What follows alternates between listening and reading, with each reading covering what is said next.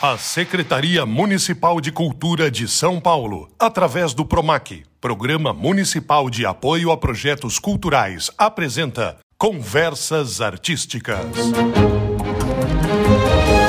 Salve, salve! Este é o programa Conversas Artísticas. Hoje, produzindo em colaboração com o Céu Rosa da China, iniciamos mais uma transmissão. Eu sou Paulo Bonfá. E eu sou a Camila Suroja. A gente vai te acompanhar num papo muito bacana com diversas pessoas envolvidas aí com o mundo artístico. Sejam todos muito bem-vindos, todas muito bem-vindas. Este programa está seguindo todos os protocolos sanitários vigentes, não só durante a sua gravação, mas também durante toda a permanência da nossa equipe aqui na produção do projeto Conversas Artísticas. Ou seja, estamos sim todos usando máscaras e garantindo distanciamento seguro, também usando álcool em gel, tudo para garantir a saúde de todos os participantes e de todo o pessoal aqui do Céu Rosa da China. Entrando de cabeça nesse nosso episódio, quero agradecer a presença do nosso convidado especial, o professor Gésio Gutierre. Boa tarde, seja bem-vindo aqui ao nosso estúdio móvel. Muito obrigado, prazer é meu. Bom, para os nossos ouvintes e para as nossas ouvintes, além da da comunidade aqui do Céu Rosa da China. Hoje você preside a Fundação Editora da Unesp, da Universidade Estadual Paulista, que, como o nome diz, trabalha com livros, com literatura. Conte um pouquinho sobre esse viés didático, vamos dizer assim, científico, que difere um pouco o trabalho dessa editora. Claro, a, a, a editora Unesp é uma editora acadêmica, como você disse, e ela tem uma tradição que se encaixa na grande tradição de editoras universitárias internacionais. Então, o objetivo de editoras universitárias é justamente fazer com que existam dutos, existam mãos de conexão entre a universidade e a comunidade em geral. Isso é significativo, por exemplo, que aconteceu com a Universidade de Chicago, que antes mesmo de existir a Universidade de Chicago, foi fundada a editora da Universidade de Chicago porque os fundadores da Universidade de Chicago não conseguiam entender uma universidade que não se comunicasse com a comunidade que a abrigava.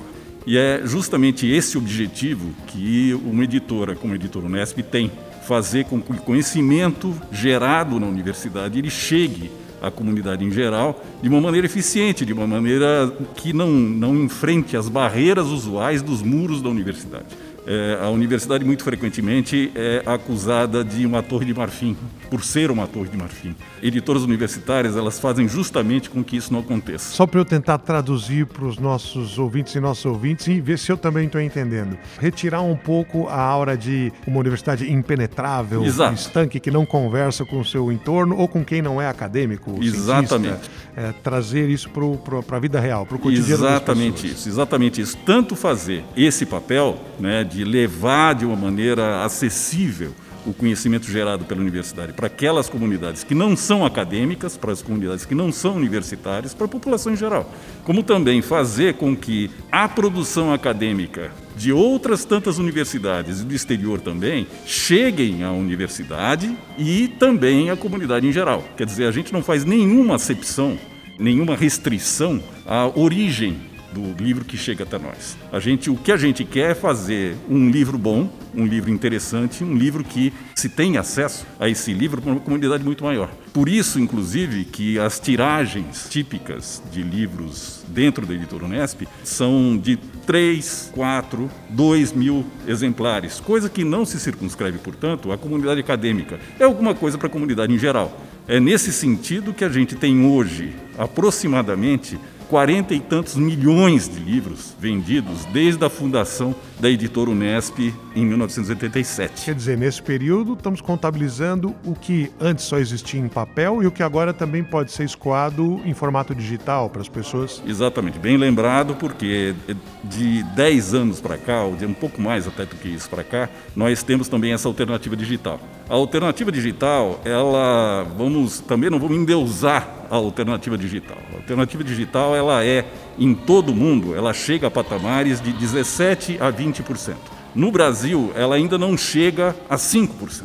O que, agora, tem características da produção digital que são impressionantes. Para começo de conversa, quando você publica, é, nós temos até um, um, um, um programinha que mostra onde é que esses livros são baixados né, do livro digital propriamente dito.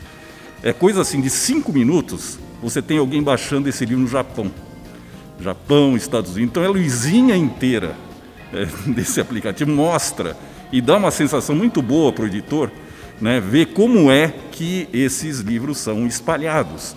Então, primeiro isso, né, a, a universalização daquilo que você está produzindo.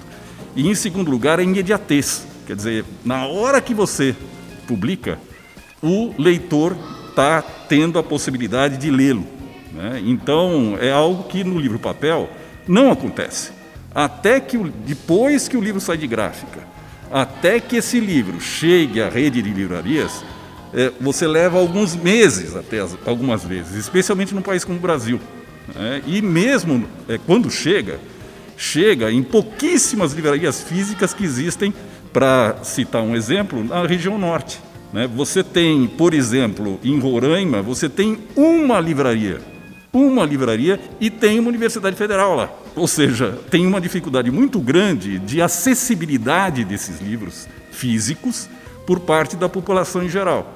Por isso que o livro digital ele é muito importante, mesmo que seja num patamar percentual ainda no Brasil relativamente pequeno, de 5 a 10%. Camila, se você me permite, só para explicar um pouquinho o catálogo da editora Unesp, que o professor Gésio Gutierrez preside, é um catálogo de não ficção. Né? A gente está falando basicamente de obras que as pessoas não associam à, à, leitura, vamos dizer, de lazer, né? Quando estão pensando, ah, é um romance, é um livro de poesia, são crônicas, contos, né? A especialização de vocês é em gerar literatura de conhecimento. Exatamente, é aí de não ficção. Embora nós tenhamos uma coleção de literatura clássica, então, os Dickens da vida, os Maupassant, Machado de Assis, é, ao Pompeia, etc., esses títulos em domínio público, eles têm sido abrigados também pelo catálogo da editora Unesp. E fora outras tantas crônicas, eu cito até um que talvez alguns de seus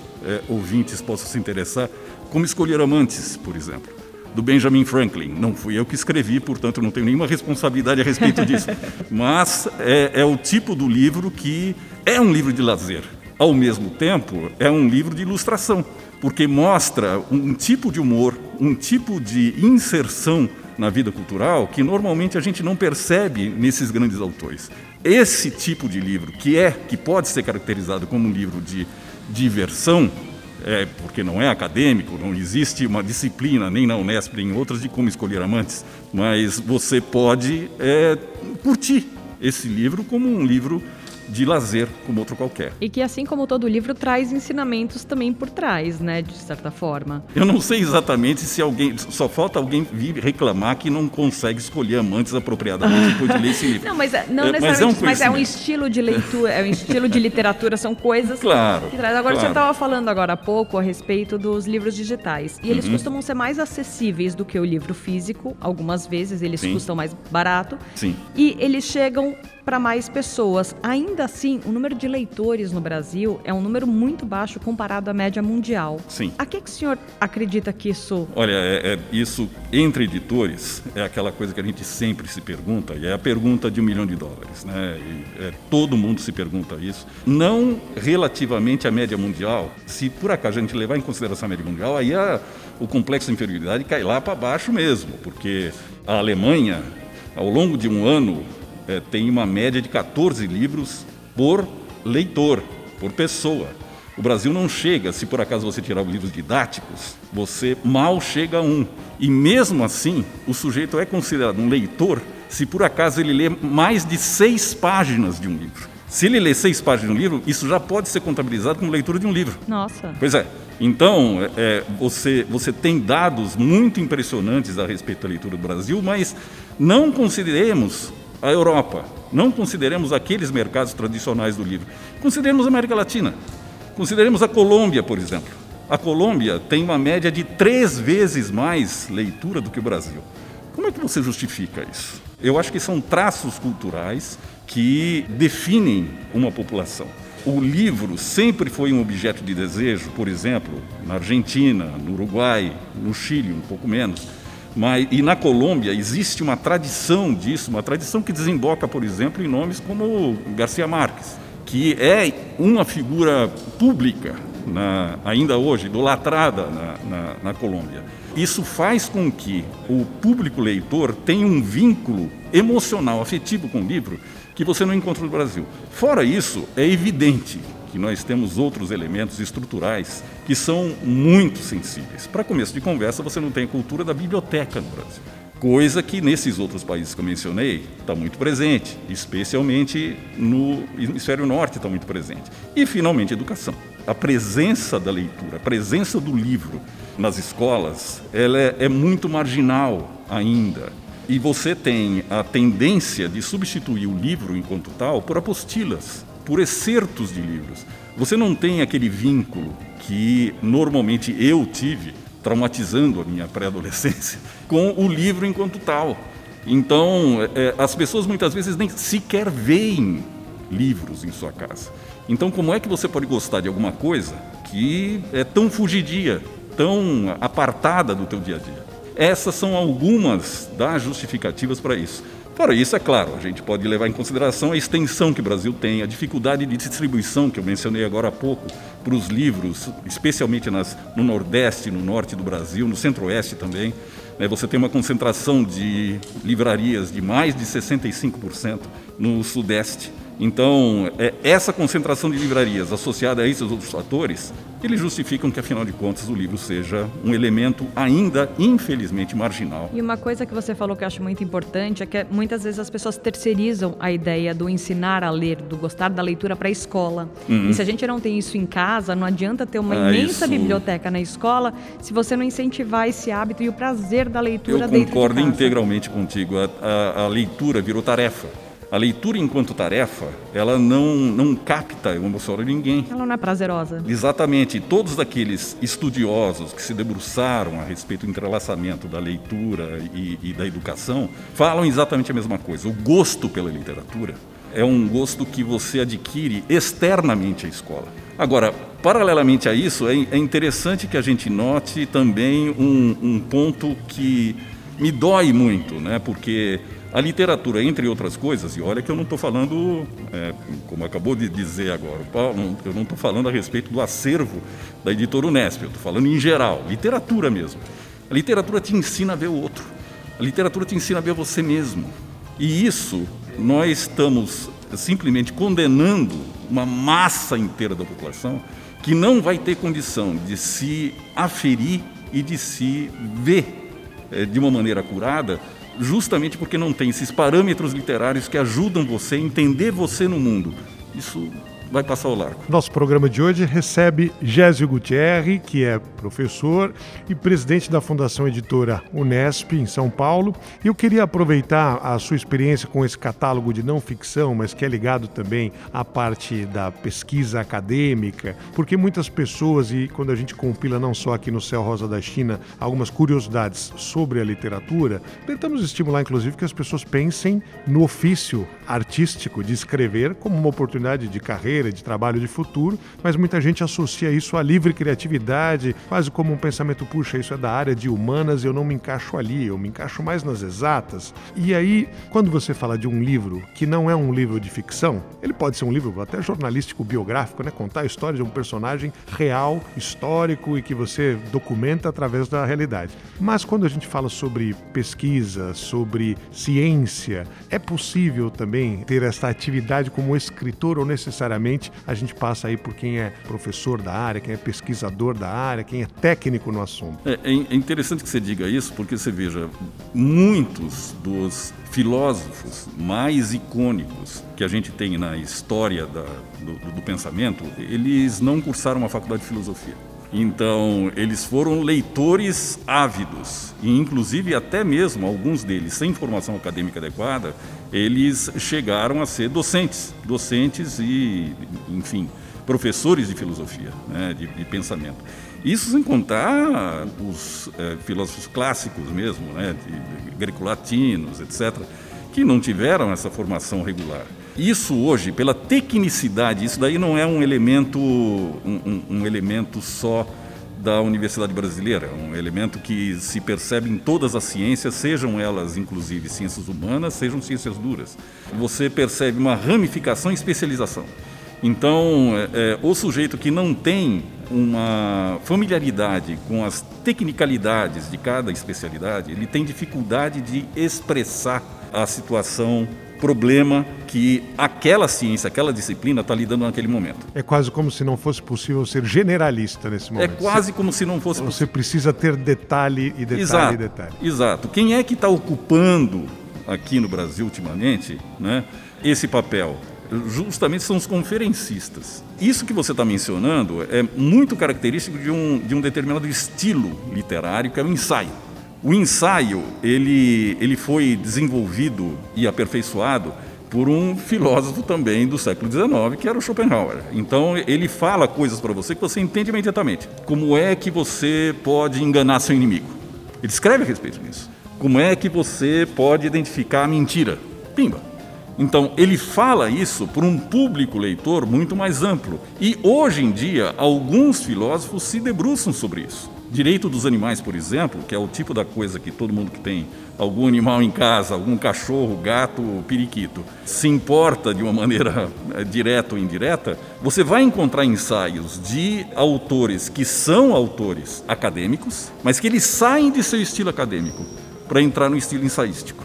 O estilo ensaístico, ele permite ainda que você faça essas incursões sem que você precise necessariamente pressupor do leitor a formação técnica e sem que você encha os pacová do leitor com essa mesma formação técnica. Agora, isso não é, a rigor, uma produção acadêmica. Vamos chamar como uma produção para-acadêmica, né? uma produção paralela ao academicismo, que é perfeitamente legítima, nobre, e a gente tem bastante interesse em publicar. Para você ter uma ideia, um grande filósofo contemporâneo, que hoje está na Sorbonne, estava no Brasil antes, Francis Wolff, ele publicou um livro a respeito de touradas. Veja bem, defendendo as touradas. Defendendo as touradas justamente no momento em que todo mundo ama bicho. Todo mundo é zoofílico hoje. Então, ele, ele vai contra toda essa, essa tendência fazendo um ensaio. E isso, é, eu, eu, sou muito, muito fã de ensaio justamente por aquele motivo que eu mencionei de saída. Ele abrange muita gente. Ele, ele traduz, talvez, por uma linguagem mais compreensível. Exatamente. Temas e, e assuntos que não estariam acessíveis às pessoas. Né? Exatamente né? isso. Então você faz com que o teu público seja um público mais abrangente e, nesse sentido, o impacto social ele é muito mais rápido e abrangente. Uma pergunta casuística, vamos chamar assim, para fazer uma analogia com o que muitos dos estudantes de hoje acabam é, usando no seu dia a dia. É a figura do tutorial. Uhum. É, você tem uma facilidade muito grande na internet, com muitas plataformas, para aprender a fazer alguma coisa complexa, menos complexa, seguindo os passos de alguém que está lá. Olha, eu exemplifico aqui para você, eu te dou o beabá, etc. Na literatura, talvez o ensaio cumpra um pouco esse papel, quer dizer, eu não sou técnico, não sou especialista, não tenho conhecimento prévio, mas consigo pelo menos entender o argumento a partir de, uma explicação que também não é técnica. Eu acho que sim, eu acho que isso é um dos elementos mesmo de ensaios. E não vamos esquecer um outro gênero que é próximo do ensaio, mas que também cumpre essa função, que é o gênero paradidático. Nós temos, e aí não é jabá, mas de qualquer maneira é, um, é só para citar como exemplo, nós temos uma, uma, uma, coleção que se chama Saúde e Cidadania.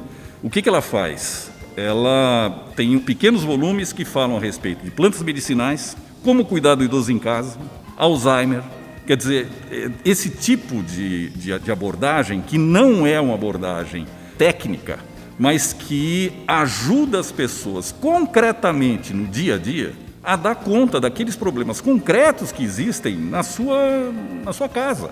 Então, é, eu volto a dizer, eu acho que a universidade em geral, e isso é muito importante no momento de pandemia e tudo mais, que a universidade deixou claro uma das razões pelas quais ela deve ser respeitada. Agora, também nessa mesma direção, a gente não precisa ver a universidade só como uma fonte de conhecimento a respeito de vacinação e Covid. Nós precisamos ver que também, paralelamente a isso, ela pode te ajudar em tudo. A universidade é uma criatura da sociedade, não é por acaso, não é um penduricalho, não é um berloque. Ela realmente é algo que deve, pode ser usado concretamente na vida diária das pessoas, para ajudar em desde dificuldades urbanas e também é, no seu dia a dia de saúde, no seu dia a dia social, no seu dia a dia psicológico. A universidade, a produção universitária, ela pode ser aplicada a isso. E as fontes para que se faça isso de uma maneira mais eficiente, direta e menos empolada, é justamente ensaios e volumes paradidáticos. Eu não sei se o meu. É, eu, eu acho que eu sou viciado, até por fazer parte da universidade, sou viciado em em falar empoladamente. Me cortem se por acaso tiver Não, mas a, a, a, grande coisa de uma conversa artística ou não, e aqui a gente está falando né, de literatura no sentido ampliado e, e tendo outras abordagens para coisas que às vezes as pessoas não nem enquadrariam. Logicamente que estamos dentro de um guarda-chuva da cultura, né? Claro. Cultura e educação caminham juntas. Mas pensando sobre qual é a, a validade, a utilidade e a necessidade, por exemplo, de existir uma editora dentro de uma universidade e que não é só para os alunos ou para os professores ou pesquisadores e por aí vai. Dessa experiência atual e da facilidade tecnológica hoje em dia, como é o intercâmbio? O quanto a gente tem de produção nacional, né, autores aqui, frente, por exemplo, ao catálogo de hoje que você me disse já passou de 2 mil, mil títulos? Sim, sim, bastante. Está chegando quase a 3 mil agora, tá, é, se a gente contar os digitais. Primeiro é interessante que a gente diga que nós já temos um acervo de uns 400 títulos é, feitos originalmente como volumes digitais. Nasceram, Nasceram já no formato digital. digital. 350 deles são eh, disponibilizados gratuitamente. Gratuitamente como um serviço mesmo da editora e da universidade para a população eh, em geral, para a população acadêmica e não acadêmica. Agora, desses outros títulos, considerando o catálogo como um todo, eu diria para você que a gente tem hoje em dia umas 400 traduções talvez nós sejamos uma das editoras que mais publica tradução. E é infernal digo para vocês, se vocês quiserem fazer alguma coisa na vida, não entrem na publicação de, de tradução, porque você multiplica a dificuldade. É, estamos dizendo aí de obras originalmente produzidas em idiomas diversos que precisam ser vertidas para o português, exatamente. mantendo o rigor, a essência. Exatamente, exatamente isso. Isso, é, a gente já tem esses, esses 400, tanto de livros clássicos quanto de livros também é, contemporâneos, né? e, e isso disponibiliza, eu acho que, que cumpre vai ao encontro da função que eu julgo importante para uma editora universitária. Disponibilizar aquela publicação, aqueles livros de melhor qualidade, que de outra forma não estariam aqui. Não existe possibilidade de que a gente seja realmente, usufrua de tudo que é produzido no mundo, de, da inserção do Brasil na contemporaneidade, se por acaso a gente não tiver diálogo. Se a gente não disponibilizar os nossos livros, e é nisso que a gente tem trabalhado, disponibilizar os nossos livros no exterior e receber os grandes livros deles para cá, como é que a gente vai dialogar com esse povo? A gente vai ficar insulado, a gente vai ficar fechado dentro dessa concha brasileira, se satisfazendo justamente num diálogo intramuros. Mas é um ambiente de troca? Então, a produção daqui versus a produção nos Estados Unidos ou na Europa ou no Japão, algum centro de conhecimento, existe essa mão dupla? Obviamente, a receptividade deles lá é infinitamente menor do que a nossa para as coisas que são produzidas lá. Eu sou um old-timer, né, um frequentador de muitos anos da Feira de Frankfurt, que é talvez aquele centro mais interessante de, de intercâmbio de ideias no mundo de ideias literárias, de ideias editoriais no mundo. E o que eu tenho tentado vender durante 20 anos, os títulos brasileiros, não necessariamente só, inclusive da Unesp, mas os títulos brasileiros no exterior. Eu sei o trabalho muito bem feito que tem sido feito por agentes brasileiros lá, que tem realmente conseguido fazer com que a literatura brasileira seja distribuída na Europa e Estados Unidos. Mas esses canais, eles precisam ser cultivados, muito mais cultivados do que eles têm sido. E as nossas ações, embora parciais, elas têm sido bem-sucedidas. Volto a dizer, não tenho nenhuma ilusão de que a receptividade deles lá seja a mesma que a receptividade de nós para com eles. Agora, por exemplo, a gente fechou um convênio agora com a Universidade de Buenos Aires e que títulos nossos, títulos brasileiros, estão sendo agora produzidos em coedição eh, com a Universidade de Buenos Aires para serem distribuídos na América Espanhola. É inacreditável, vamos ser muito, muito concreto, né? é inacreditável que nós não consigamos conversar com nossos vizinhos os nossos vizinhos. Eu não estou falando de Groenlândia, falando de Argentina, estou falando de Uruguai, estou falando de Colômbia. Então, é, é, por que a gente não ter os nossos livros traduzidos em espanhol lá para que essa integração ela comece ao menos no subcontinente, ao menos na América do Sul, ao menos na América Latina? Convênios com o Fundo de Cultura Econômica do México e outras tantas são é, fundamentais, eles estão se desenvolvendo. Então, é importante que a gente veja isso como um caminho. E os primeiros passos desse caminho, eles foram tomados, eles foram cumpridos.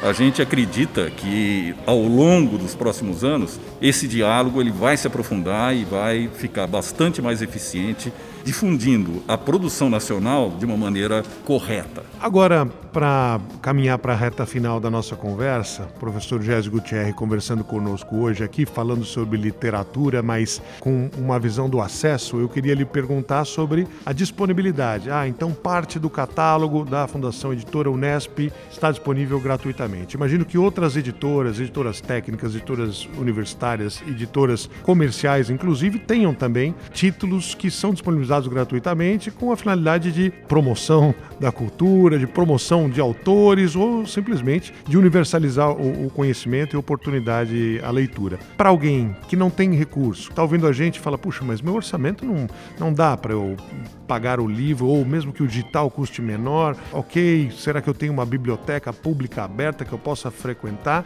Bom, onde eu posso buscar melhores oportunidades se na minha região, se eu estou num, num lugar que não tem biblioteca ou não tenho como comprar um livro online, onde eu consigo ler sem gastar, qual é a sua recomendação? Bem, eu teria de imediato dois endereços para sugerir. Em primeiro lugar, é www.culturaacademica.com.br. Nesse catálogo, é um catálogo de um outro selo da editora Unesp, em que nós temos por volta de 350 a 400 títulos disponibilizados gratuitamente. culturaacademica.com.br. O outro, que abrange outras tantas publicações de outras tantas editoras universitárias, é justamente a Cielo, S-C-I-E-L-O.org. Existe um programa no Cielo que se chama Cielo Books, que congrega todas as publicações gratuitas que vêm da Unesp mesmo, que vêm da, da Fiocruz, por exemplo, de grandes universidades brasileiras e que estão condensadas nesse site. Então, eu sugiro que na internet mesmo se procure cielo.org. Com S, cielo.org, não tem nem o BR, é ponto .org. Exatamente, ponto .org. E aí é, vai se encontrar lá o Cielo Books e qualquer um vai ter acesso a milhares, literalmente milhares de livros gratuitos da melhor qualidade. E, inclusive, boa parte deles atendendo aquela, aquela instintiva solicitação de ser acessível, de ser mais acessível, de não ser apenas um livro técnico é um livro que pode perfeitamente ser é, lido e com proveito por qualquer pessoa do público ilustrado. Maravilha, muitíssimo obrigada pela sua participação, professor Gésio Gutierrez, que esteve aqui com a gente no Céu Rosa da China. Muitíssimo obrigada. O prazer foi meu, muito obrigado. Obrigado.